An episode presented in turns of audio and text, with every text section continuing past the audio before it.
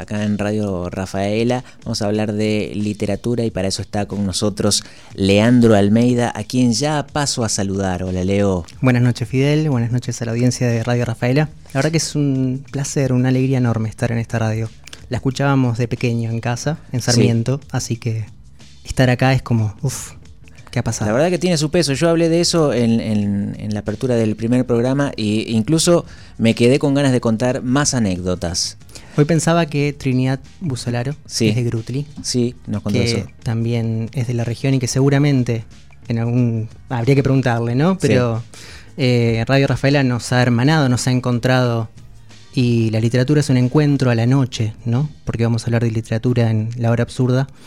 Eh, vamos a leer y leer a la noche en la radio, encontrarnos ahí, eh, tiene eso que, que es ir hacia el encuentro con la soledad. Eh, no me gusta mucho ver Bergarabat, pero. Tienen un punto. Pero esto que dicen de que a la noche la soledad desespera. Sí. Es tan Después la otra parte de la enfermera del amor. Esa, no sigas. Tachala. Déjalo ahí. Eh, pero todo lo demás eh, es tan cierto y eh, a la noche es un momento tanto para escuchar radio como para leer y dormirse leyendo, mirando una película, tantas cosas, ¿no? Esto de la desconexión, que es el momento propicio para dar comienzo al siguiente segmento, que es la de Dolina siempre ahí. Claro, bueno, hablando de referentes, también esto de divulgar literatura y poesía por radio nos lleva a pensar eh, sí o sí en Tom Lupo, que lo ha hecho durante tantos años y lo, queríamos y lo queremos tanto.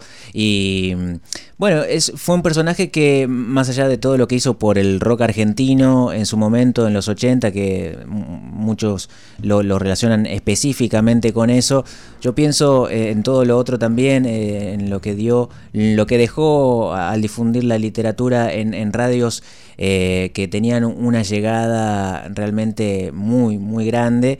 Y por ahí, para, muchas personas, yo me incluyo en eso, eh, en ese grupo, eh, era la única posibilidad de tener un contacto con, con la poesía durante todo el día, durante todo el mes, durante la vida a veces, y, te acompañaba en ese momento de, encuentro con, con algo que, que no está en tu vida cotidiana.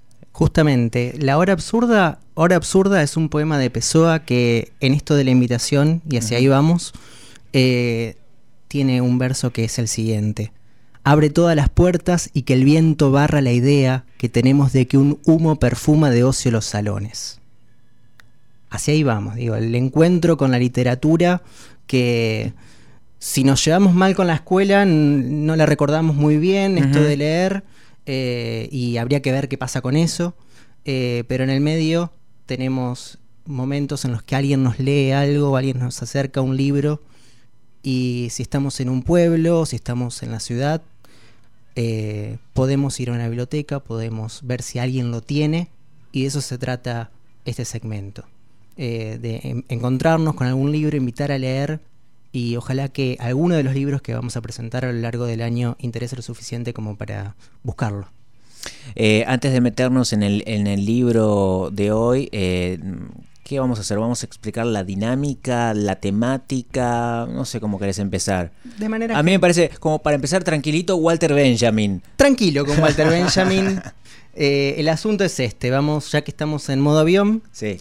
vamos a hablar en este mes de libros que tienen alguna relación con los medios de transportes. Bien. Eh, y entonces... Es una buena idea. Es una, es una idea. es, una, idea. Y, de ahí en más... Eh, este, era fácil. Eh, estaba ahí, estaba ahí, había que hacerlo, no era la cosa. Y, sí.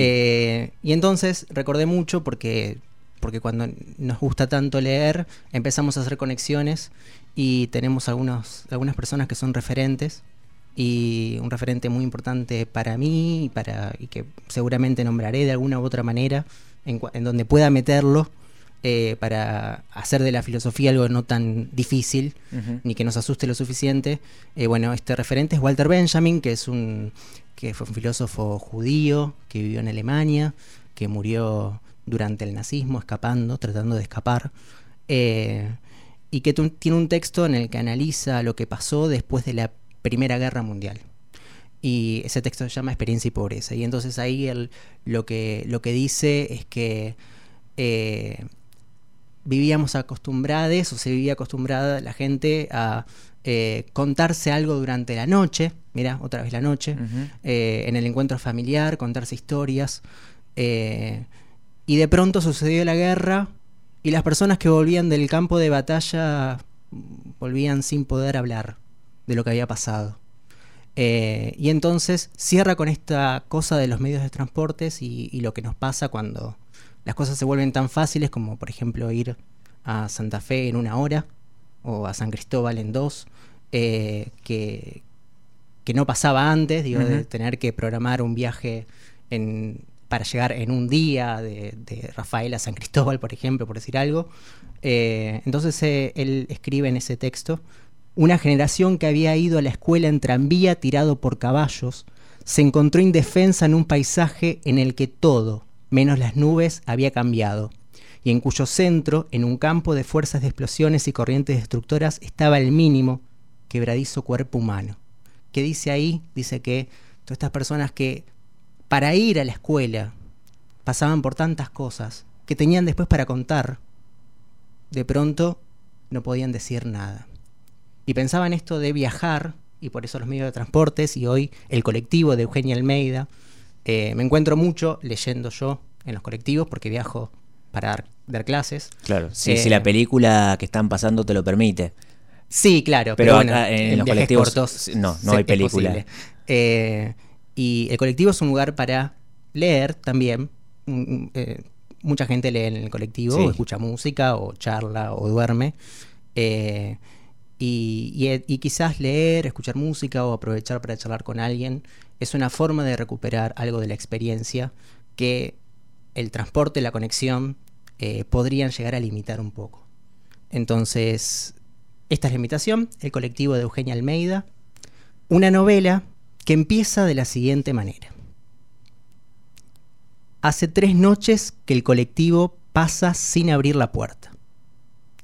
El pueblo está bajo un cielo de lata, gris y apenas ondulado. La tierra ensucia los dinteles y la falta de lluvia pone nerviosos a los perros. Desde la ventana del hotel, Rubén se asoma desganado y mira a la gente que está cruzando la vía. Son los Ponce, que viven del otro lado. Vienen otra vez con la cuñada a ver si ella puede volver a la ciudad. Antes de que lleguen al final del descampado, Rubén sale a la puerta. Desde lejos se ve su mano moviéndose como un péndulo en el aire, un badajo invertido colgando de nada, que se sacude para decir no. El doctor Ponce hace otro gesto, con la cabeza, para avisar que lo ha visto. No para, hay que volver. Marta se ríe. Victoria mira el hotel y cierra los ojos cuando el tierral se levanta por el, por el viento. No sabe si sacudirse el vestido, si quitarse el sombrero, si girar y volver a la casa. Ponce afloja el nudo del cuello, se apoya sobre el pie izquierdo y mira a su mujer. No te rías. Marta baja la cabeza para esconder la boca que está espléndida, abierta, extendida. Hace cuatro días que los Ponce se acercan a la parada del hotel a la misma hora. Él se pone saco, corbata y los zapatos de salir. Simulando no hacer esfuerzo, carga la valija de su hermana.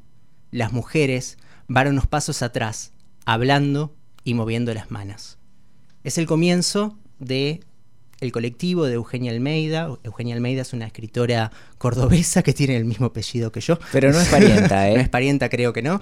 Eh, pero es una novela del, que ganó un premio en el 2005, un premio internacional en España, y que fue publicada en Argentina y en otros países de, Europa, eh, y que traigo también porque pensando o escuchando este comienzo, en el que ya se plantea al principio cuál es el problema que vamos a ver a la película, a la película, mira, también es una película, puede, no, puede serlo, eh, que vamos a ver a, a la novela, que es que el colectivo no para. ¿No para dónde? En un pueblo. O sea que si el colectivo no para en ese pueblo y la gente lo está esperando, es porque es quizás la única forma de tener conexión con otro lugar. Entonces, esa idea metida ahí es casi distópica, es, es rupturista, puede incluso ser fantástica, eh, en el sentido de que rompe la cotidianeidad y pueden pasar muchas cosas ahí, porque ese pueblo se vuelve fantasma. Claro, plantea que no hay salida para esa gente. Esa gente tiene que. Hace tres días que está sin conexión.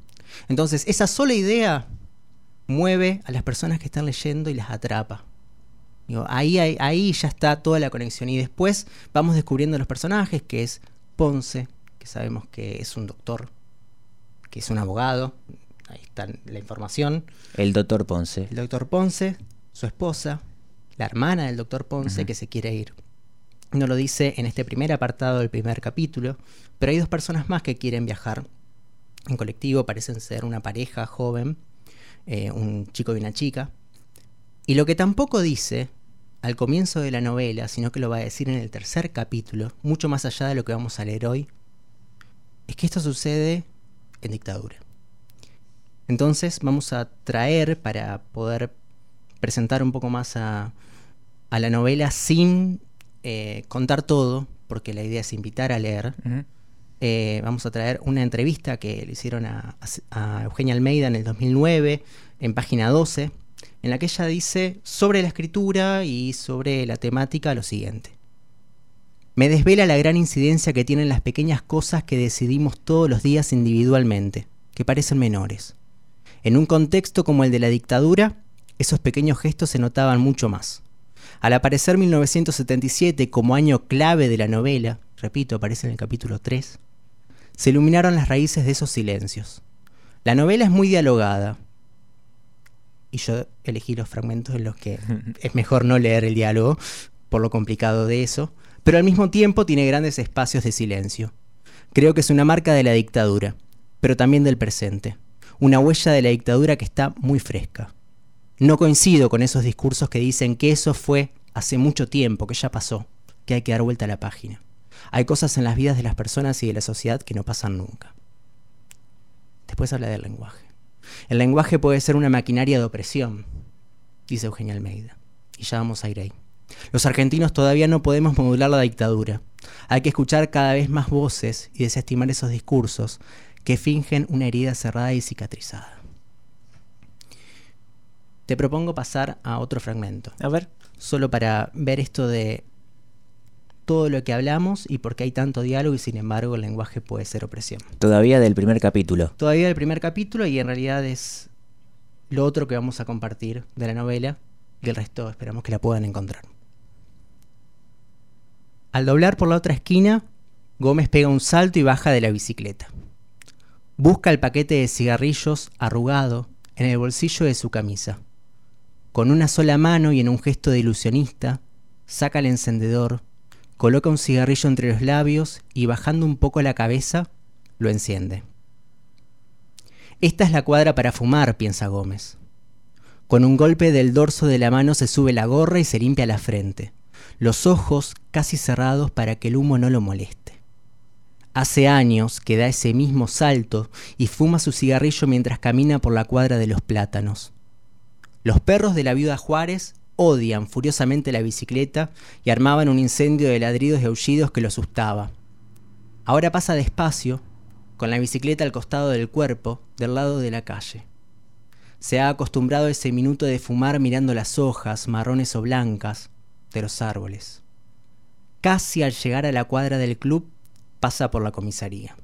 La ventana está abierta, como siempre, y se oye la respiración profunda del comisario. De día nunca hace falta nada. Todos se conocen, todos saben quién roba, quién odia, quién engaña. De noche, el comisario sale a dar una vuelta bordeando las casas importantes. La de la viuda Juárez, la de los Orellano, la de Guzmán, la de los Fuentes, la del doctor Vieites. A veces se oye un escopetazo, un suspiro seco y corto, un cuerpo que cae. Pero siempre es al otro lado de las vías. Siempre es un disparo al aire, una puñalada que no alcanza el cuerpo, un borracho que no puede volver a su casa. El comisario sabe porque él también vive del otro lado, y sabe que allá hay otras reglas. De este lado de las vías, el hotel, el club, la farmacia, la peluquería, las familias notables, la comisaría. Del otro lado, las casas chatas, ninguna calle asfaltada, negocios pobres que obligan a pagar la cuenta cortando el vino, suspiros, polleras con flores, chicos con más de un padre, puñal, asada, escopeta. Sin comisaría, sin médico, sin las masas secas de la confitería Callois. Del otro lado, problemas que se solucionan, se olvidan se interrumpen con un par de gestos, un grito, un cambio de calle. Todos son iguales. Todos saben cómo castigar o perdonar. El único diferente, el único apartado, extrañamente confundido en su geografía, es el doctor Ponce. Él y su esposa, apretada en vestidos traídos de la ciudad, ruidosa hasta en su silencio, tan hecha la medida del lado del hotel, como si se hubieran equivocado al instalarse del otro lado de las vías. Pero no fue un error, fue deliberado y desafiante. Cuando decía esto del lenguaje como forma de opresión, pensaba en los pueblos que, que, nombrábamos recién, ¿no? Esta es una novela tan, tan corta que se puede leer, leer eh, en un viaje de ida y vuelta a Santa Fe o yendo a San Cristóbal, eh, en el colectivo, y pasando por esos pueblos que hay allí, salvo quizás, por ejemplo, para ir a Santa Fe, en Humboldt, en Esperanza, hay terminales, en el resto de los pueblos hay una parada. En esa parada, mm, que a algunos les molesta que, se detenga y que no vaya lo suficientemente rápido como quisieran, eh, sabemos poco de lo que pasa ahí. Y cuando el colectivo no, pas, no para, es porque algo terrible está pasando. Bueno, algo terrible está pasando en el colectivo de Eugenia Almeida. Y tiene que ver con la dictadura, pero también de Vela, ella, en este apartado que, leímos recién, que también lo terrible tiene que ver con las formas de vida, eh, con las diferencias geográficas que hacemos de los lugares. Lo que pasa del otro lado de las vías es algo que se entiende bastante en los pueblos que tienen vías. Eh, o que quizás en otros lugares es el barrio nuevo y el barrio viejo en las localidades. Eh, y las diferencias que hay ahí. Y llega una persona que no ocupa el lugar que debería ocupar. Que es el doctor Ponce, que tiene, que tiene estudios. Eh, y es 1977, repito, ¿no? Y, todo el mundo está observando. Y todo el mundo también observa, porque al comienzo de la novela dice que el doctor Ponce, Rubén, que es eh, otro de los personajes, que es el hotelero, observan eh, cómo las personas cruzan la vía, que la vía debe estar más lejos de la ruta, eh, cruzan la vía para ver si el colectivo para. Y vamos a volver ahí, pero eh, hay, hay sutilezas acá, hay un personaje que es Gómez, que, que, era el que estaba fumando. Y Gómez eh, recorre el pueblo hablando con la gente. Parece que hace mandados, parece que va de un lado para el otro. Y de alguna manera están viendo si pueden solucionar el tema en la película, en, la, novela.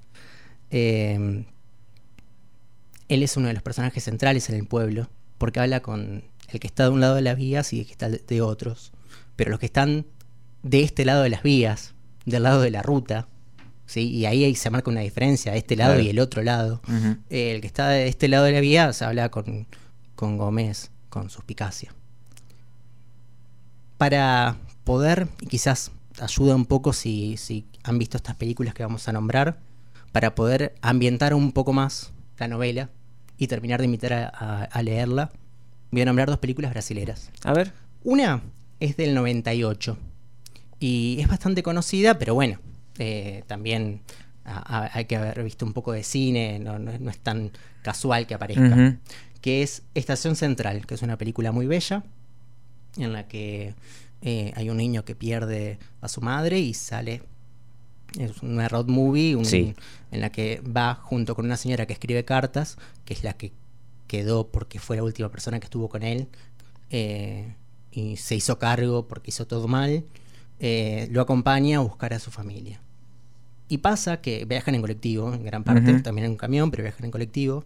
Y pasa en algún momento que pierden el colectivo y se tienen que quedar en un pueblo todo un día porque era el la única conexión que había para seguir viajando. Un pueblo desolado en el que tenían que incluso tuvieron incluso que, ver de qué manera podían iniciar la treta de escribir cartas que nunca iban a enviar, eh, que era lo que ella hacía, era su trabajo. Para ganar dinero. Para ganar algo de dinero y poder pasar el día ahí. Esa es una película que así muy rápidamente quiero nombrar. Y hay otra que es más nuevita, eh, que es una de las más nombradas del cine brasilero del último año, que se llama Bacurau. Em, es del año pasado, en realidad el año pasado se vio, es del 2019. Ay, es muy fuerte esa película, es, presenta un, escenario horrible. El escenario también es de un pueblo fantasma. Eh, y es fantasma porque es, y acá, no, yo no sé tanto de juegos, pero es el Fortnite. Mm. Eh, de pronto, el pueblo pierde todo tipo de conexión, desaparece de los satélites y la gente queda completamente desconectada y se da cuenta que están pasando cosas, están empezando a pasar cosas. Y eso que está pasando es que hay, unos cazadores que lo que están por hacer, lo que... ¿Por qué desaparecieron al pueblo del satélite? Porque el pueblo quedó liberado para que un grupo de personas que han pagado por ello vayan a cazar gente a ese lugar. Quiero cerrar con una frase muy cortita de de Eugenia Almeida. Hablamos de, Ponce, del abogado, que va todos los días con su hermana para ver si puede tomar el colectivo. Y se queja porque él es una persona distinguida, que todo el mundo la conoce. Pero claro. Dice, ¿cómo puede ser que a mí me estén haciendo esto? Y mm, algo que, me gusta mucho de los libros, que, que no es lo único, ni que los libros tienen que hacer esto, pero sí que de vez en cuando pasa sobre todo cuando estamos muy enamorados con lo que estamos leyendo, que es que en algún momento parecen que nos hablan demasiado. Y quizás, te escuchaba con, con Maggie hablar de esto de que dejemos de hablar de... En algún momento ojalá que podamos dejar de hablar de, del COVID. Se mete en todos lados. Y puede funcionar tanto para eso como para tantas cosas. Y con esto cerramos eh, la hora absurda por esta semana. Mire, doctor, se lo voy a decir una sola vez. Esto se lo dice eh, el hotelero, que, el, abogado después va, después de no poder tomar el colectivo, va eh, al hotel que queda ahí nomás. Y ya lo tenía bastante hinchado. Y le dice, mire doctor, se lo voy a decir una sola vez muy claramente. Esto no es algo que le están haciendo a usted. Esto es algo que está pasando. Digo, cuando las novelas, los textos que leemos nos, atrapan, nos mueven y nos dejan incluso hacer la marquita ahí para recordar que algo realmente está pasando, es el momento de tomarlo y, y compartirlo, como ahora, ¿no? Un lujo hoy en modo avión por Radio Rafaela, Leandro Almeida y La Hora Absurda con el libro El Colectivo de Eugenia Almeida. Y Ale Menardi, para cerrar este segmento, nos propone eh, Esperando el Colectivo del trío CC Top, que me parece que va bien. Va bien, gracias.